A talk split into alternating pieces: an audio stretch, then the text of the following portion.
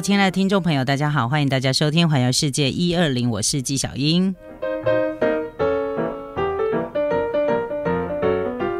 刚才被自己的声音吓到，哎呀，最近我觉得真的是用喉咙过度，你知道吗？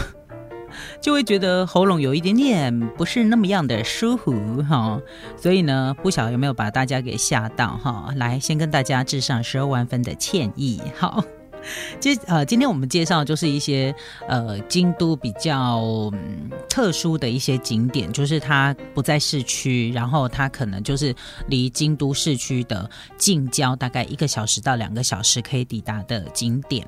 那刚才吉祥英已经有介绍到了，就是比较好走的，然后比较不好走的。好，那接下来我要介绍这个地方呢，叫福建地区。其实讲到福建地区呢，最有代表性的就是福建道和大。社，因为呢，会有一个你完全看不到尽头的千本鸟居，在这个地方，不管怎么拍，你都觉得哇，非常的有日式风味。但是呢，当你拍完了照，走完了那永远走不完的千本鸟居的时候呢，千万不要着急离开这里。你不要想说走啊，赶快来去居酒屋拎吗？不行哦。麻烦大家来到福建的时候，当你走完了千本鸟居，记得要去搭乘石石舟。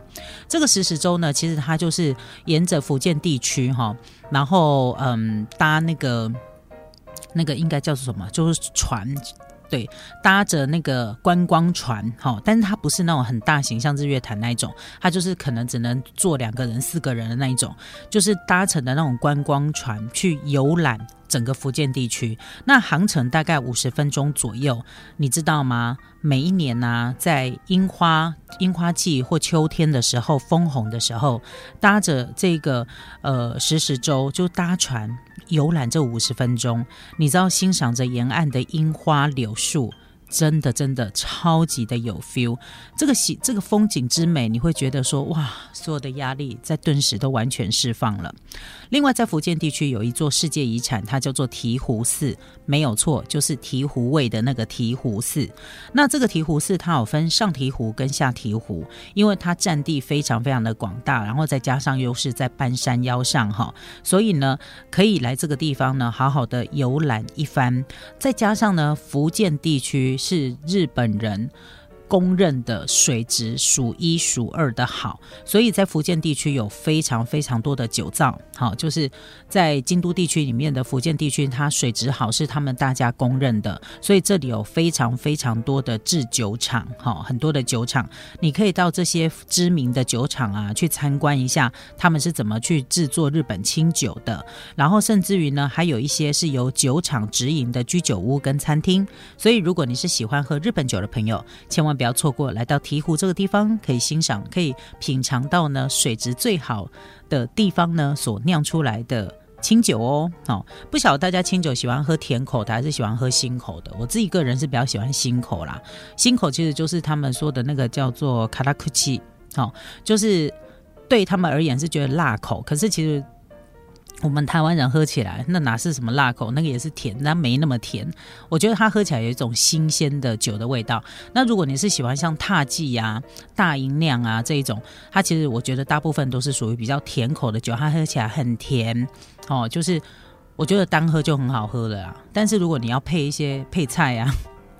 配一些有没有那个配配一些炸鸡块呀？然后日本的那个呃那个卡拉给呀，哈，然后或者是配一些嗯日本料理呀，苏西呀，然后沙西米啊这种海鲜类，我觉得是比较适合。除了啤酒之外，就是那个比较新口的清酒，我觉得会比较合适。其实，在台湾我也不太喜欢喝啤酒，我不是一个很爱喝酒的人。但是在日本呢，我还蛮喜欢他的啤酒，因为不晓得为什么，应该有喝酒的人应该有跟我一样的感觉吧。即便我可能不是一个对酒那么懂的人，我在在日本喝的啤酒，不知道为什么就是比在台湾好喝。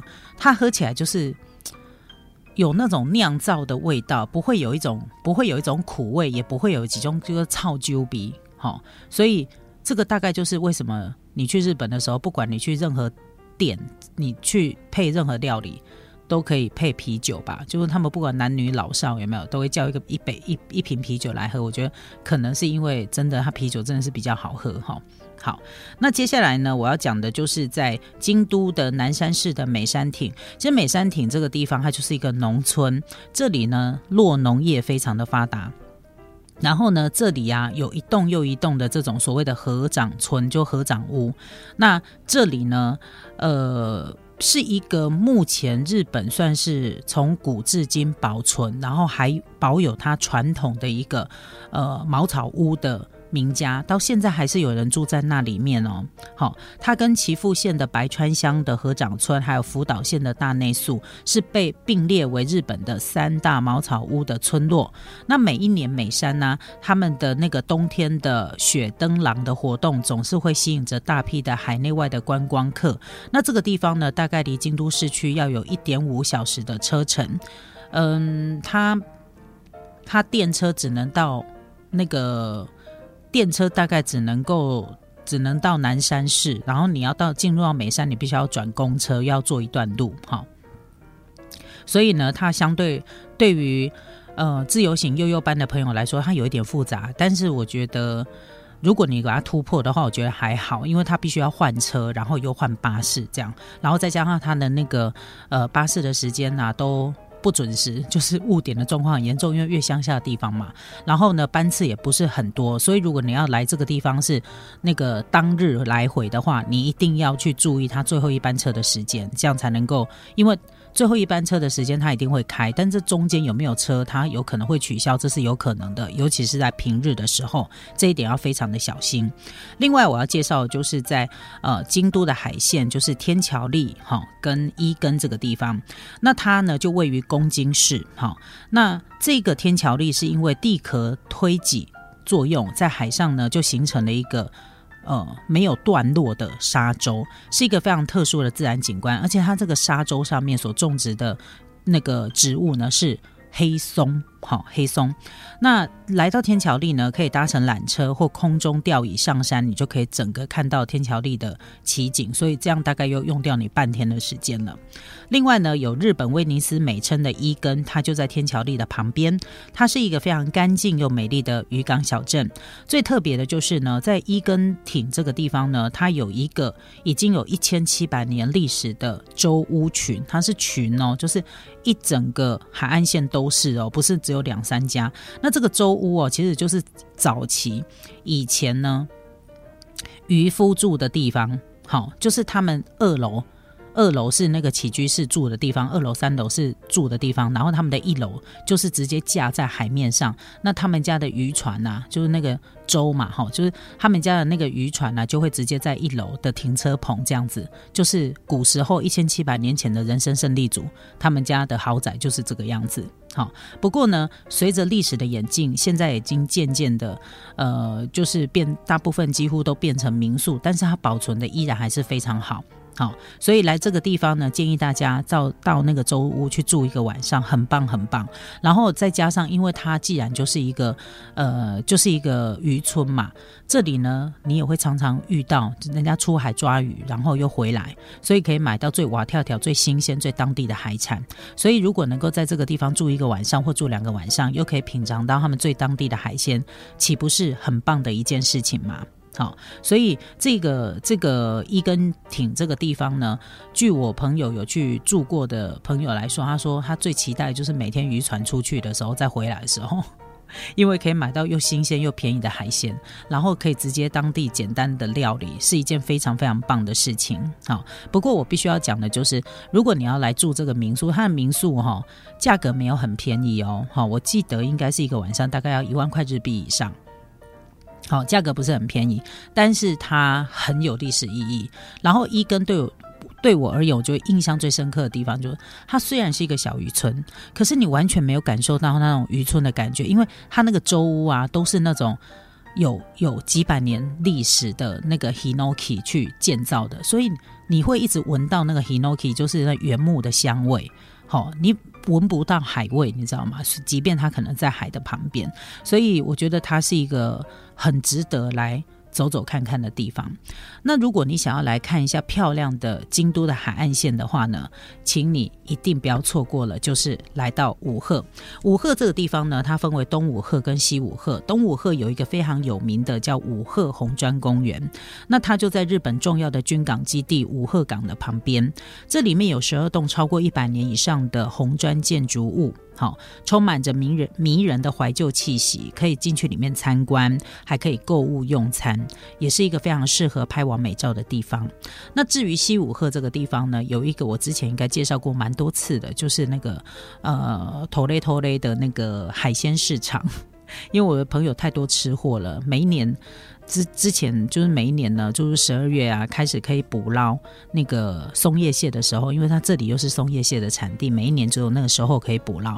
朋友就说一定要安排一天，一天就是光是来这个地方吃，到他那个海鲜市场去吃那个很劳啊的那个很劳啊的松叶蟹啊海鲜大餐，他们都觉得这个行程非常的物超所值，也的确是了哈。所以这个就是在京都的附近。好，你都可以轻易抵达，然后可以排行程的地方，绝对跟你平常的旅行景点完全的不一样。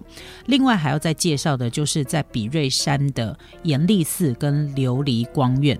那琉璃光院呢，因为它一年大概只有开放两次，一次在春天，一次在那个呃枫红的时候，它的美景呢之夸张，就是它那个景色之。嗯，让大家觉得惊艳呢，这我就不要再赘述了哈。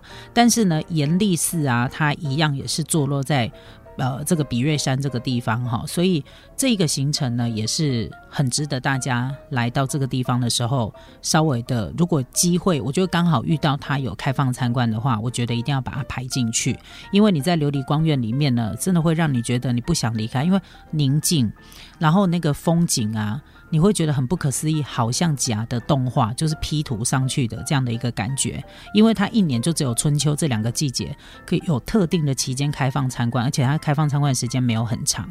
那必须要搭乘的是瑞山电车才有办法来到琉璃光院，所以这个部分呢，就今天爱做斗贼了。好，那再来就是呢，滋贺的这个琵琶湖。好，那滋贺的琵琶湖在这个地方有一个很有特色的食物，就是晋江牛，它也是那个。